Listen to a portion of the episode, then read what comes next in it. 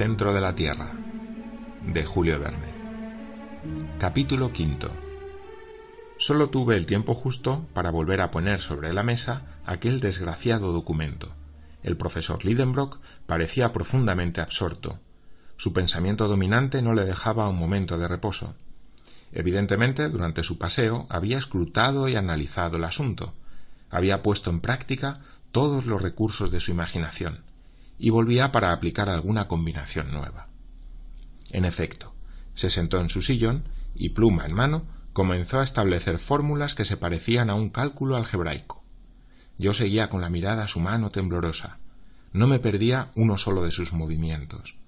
¿Qué resultado inesperado iba a producirse inopinadamente?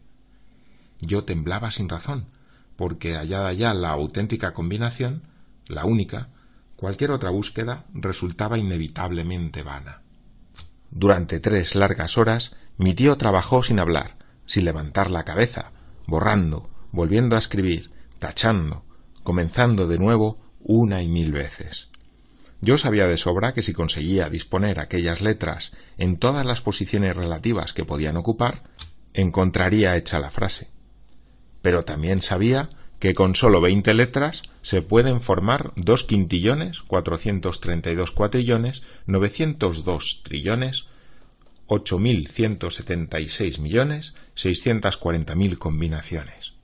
Y había ciento treinta y dos letras en la frase, y estas ciento treinta y dos letras daban un número de frases diferentes compuesto de ciento treinta y tres cifras, por lo menos, número casi imposible de enumerar y que escapa a cualquier estimación.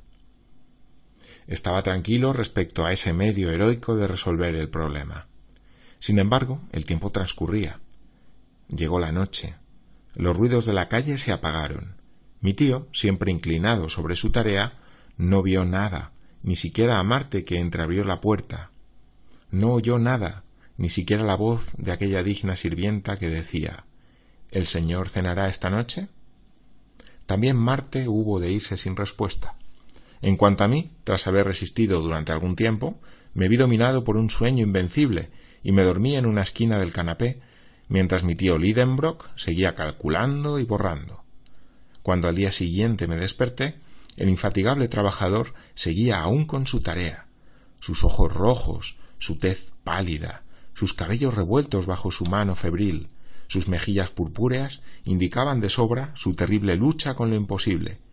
Y en qué fatigas del espíritu, en qué concentración del cerebro debieron pasar las horas para él. Realmente me dio lástima. Pese a los reproches que me creía en el derecho de hacerle, cierta emoción se apoderó de mí. El pobre hombre estaba tan poseído por su idea que olvidaba incluso encolerizarse. Todas sus fuerzas se concentraban en un solo punto, y como no escapaban por su salida natural, podía temerse que la tensión le hiciera estallar de un momento a otro.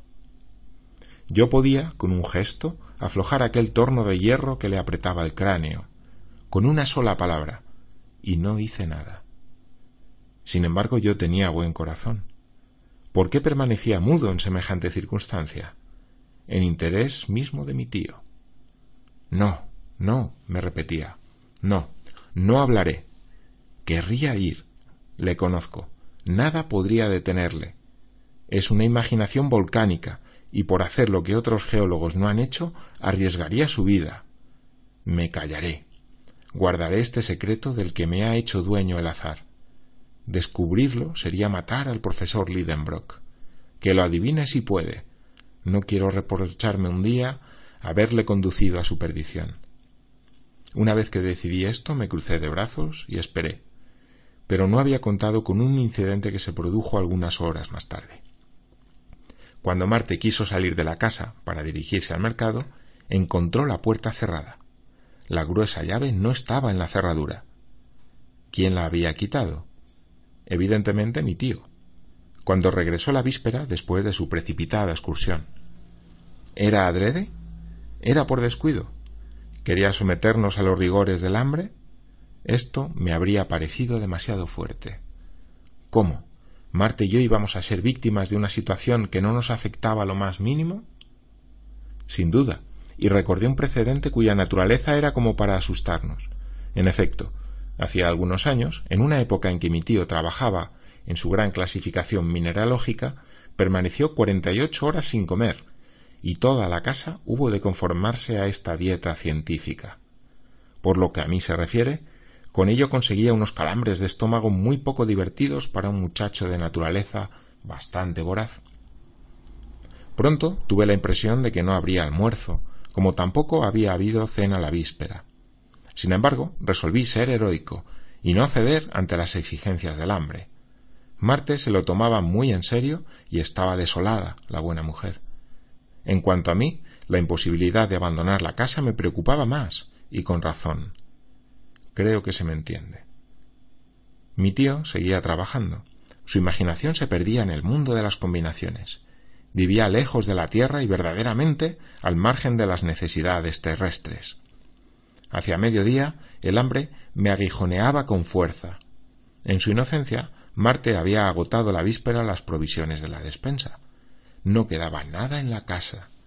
Sin embargo, aguanté. Hacía de ello una cuestión de honor. Sonaron las dos. Aquello resultaba ridículo, intolerable incluso. Yo abría unos ojos desmesurados. Empezaba a decirme que exageraba la importancia del documento, que mi tío no lo creería, que vería en él un simple engaño, que, en el peor de los casos, le retendríamos a su pesar si quería intentar la aventura, que en última instancia podía descubrir por sí mismo la clave del cifrado y que entonces la abstinencia habría sido inútil. Estas razones, que la víspera habría rechazado con indignación, me parecieron excelentes.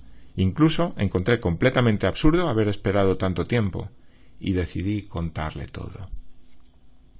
Buscaba una forma no demasiado brusca de entrar en materia cuando el profesor se levantó, se puso su sombrero y se preparó para salir.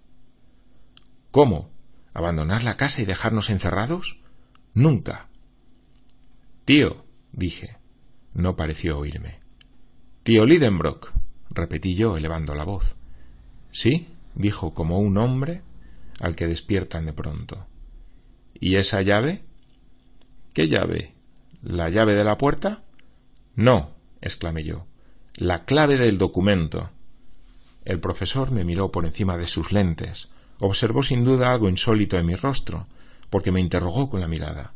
Sin embargo, jamás pregunta alguna fue formulada de forma más nítida. Yo moví la cabeza de arriba a abajo. Él sacudió la suya con una especie de piedad, como si tuviera que vérselas con un loco. Yo hice un gesto más afirmativo. Sus ojos brillaron con un vivo destello. Su mano se volvió amenazadora. Esa conversación muda en tales circunstancias hubiera interesado al espectador más indiferente. Y en realidad yo no me atreví a hablar, del miedo que tenía a que mi tío me ahogara en los primeros transportes de su alegría. Pero se volvió tan perentorio que tuve que responder. Sí, esa clave, eh, el azar. ¿Qué dices? exclamó con emoción indescriptible. Mire, dije presentándole la hoja de papel sobre la que yo había escrito. Lea. Pero esto no significa nada, respondió él, arrugando la hoja. Nada si se empieza por el principio, pero si se empieza por el final. No había acabado mi frase cuando el profesor lanzaba un grito, más que un grito, un verdadero rugido. En su espíritu acababa de producirse una revelación. Estaba transfigurado. Ah. ingenioso Saknusem. exclamó. O sea que primero escribiste la frase al revés. Y precipitándose sobre la hoja de papel, con la mirada empañada y la voz emocionada, leyó el documento entero, remontando de la última letra a la primera. Estaba concebido en estos términos in sneffels joculis craterem quem delibat umbras cartaris juli intracalendas descende, audax viator, et terrestre centrum atinques. Codi feci. Arne sacnusem. Lo que, de ese mal latín, puede traducirse así. Desciende al cráter del Jocul del Sneffels que la sombra del Escartaris acaricia antes de las calendas de julio viajero audaz, y llegarás al centro de la tierra. Yo lo he hecho. Arne Saknussemm. Tras esta lectura, mi tío saltó como si por descuido hubiera tocado una botella de Leiden. Estaba pletórico de audacia, de alegría y de convicción.